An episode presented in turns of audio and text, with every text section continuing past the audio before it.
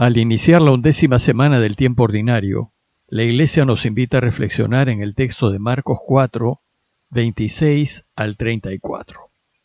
Recuerden que en domingos estaremos leyendo a Marcos. El texto dice así. En aquel tiempo dijo Jesús a la gente, El reino de Dios se parece a un hombre que echa semilla en la tierra.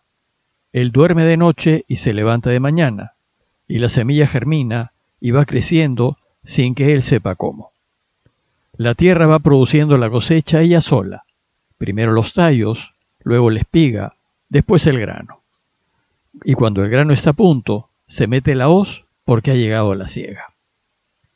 Y dijo también, ¿con qué podemos comparar el reino de Dios?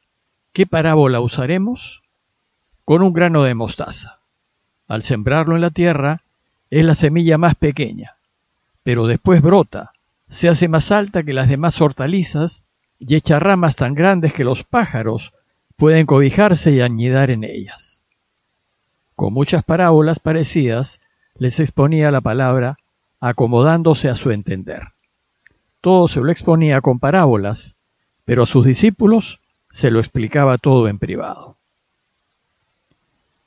El Evangelio de hoy trata acerca del reinado de Dios pues el deseo de que Dios reine fue el centro y el corazón del mensaje de Jesús. Fue lo que más quiso, y a eso dedicó su vida entera. Jesús vivió para anunciarlo e hizo visible ese reinado en los milagros que hizo. Y que reine su Padre es lo que Él quiere que nosotros busquemos en nuestras vidas en toda elección que hagamos. Pues si reina, el mundo cambiará para bien y será lo mejor para todos. ¿Y qué cosa es eso del reinado de Dios? Para nosotros no es fácil entenderlo bien porque vivimos en una república democrática y no tenemos idea de lo que significa vivir bajo una monarquía. Entonces nos encontramos en problemas, pues el centro del mensaje de Jesús está en clave de reino y nosotros estamos algo lejos de tener esa experiencia. Pero también Jesús se encontró con un problema cuando anunció el reinado de su Padre. Pues en tiempos de Jesús, no se concebía un Estado sin un rey. Prácticamente todos los pueblos estaban bajo el gobierno de reyes y reyesuelos, y lo usual es que esos reyes fuesen déspotas, dictatoriales, se sentían omnipotentes. Se consideraban propietarios absolutos de las personas y de todo lo que éstas poseían. Decidían sobre sus bienes y las propiedades de sus súbditos, y peor aún, decidían sobre sus vidas y más les importaban las riquezas, el poder y la fuerza que el bienestar de sus ciudadanos. Tenían pues muy mala fama. Bueno, pues a pesar de esa imagen deteriorada que había de los reyes, Jesús anuncia la venida del reinado de su Padre, y nos lo anuncia como una gran noticia. Pero también anuncia que a diferencia de los reyes terrenos, su Padre es un rey bueno, cariñoso y misericordioso de corazón como ningún rey lo puede ser.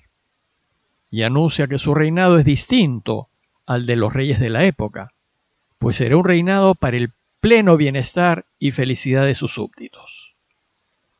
Ahora bien, a fin de que entendamos en qué consiste el reinado de su Padre y cómo podemos hacer posible que se haga realidad, Jesús usará parábolas, como nos lo dice al final del texto de hoy, con muchas parábolas les exponía la palabra, acomodándose a su entender.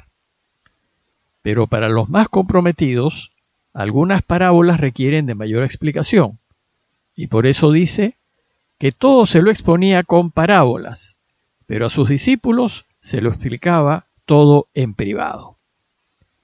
En sus parábolas no usará imágenes de los desprestigiados reinos temporales, sino imágenes que resaltan la limpia acción de Dios en la naturaleza o el sentido común de las personas que buscan resultados positivos en sus actividades.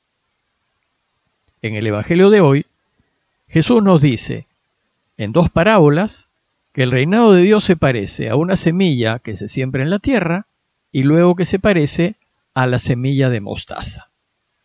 Veamos la primera parábola, la semilla que se siembra en la tierra. Dice Jesús que el reinado de su Padre se parece a un hombre que echa semilla en la tierra.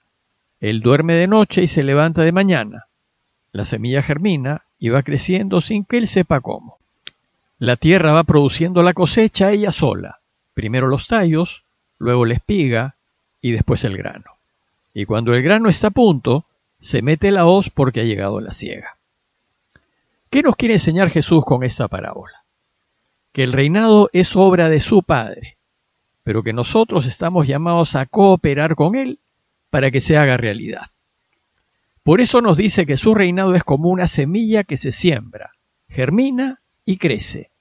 Y al crecer produce primero el tallo, luego la espiga y después el grano. ¿Y qué hace el hombre que la siembra?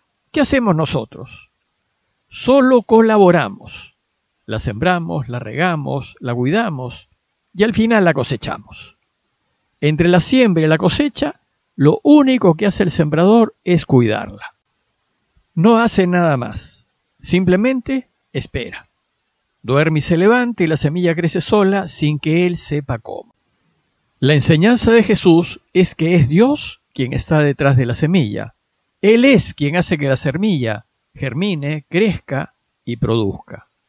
El hombre solo coopera y espera. Jesús nos dice que así es el reinado de su Padre. La mayor parte del trabajo lo hace el Padre. Nosotros solo intervenimos recibiendo su palabra y sembrándola en nuestras vidas. Y después la debemos cuidar para que crezca bien. Sin embargo, nuestra intervención no es poca cosa. Tenemos que acoger la semilla del reino y dejarnos transformar por ella y tenemos que cuidarla viviendo con coherencia y enseñando con el ejemplo de una vida recta.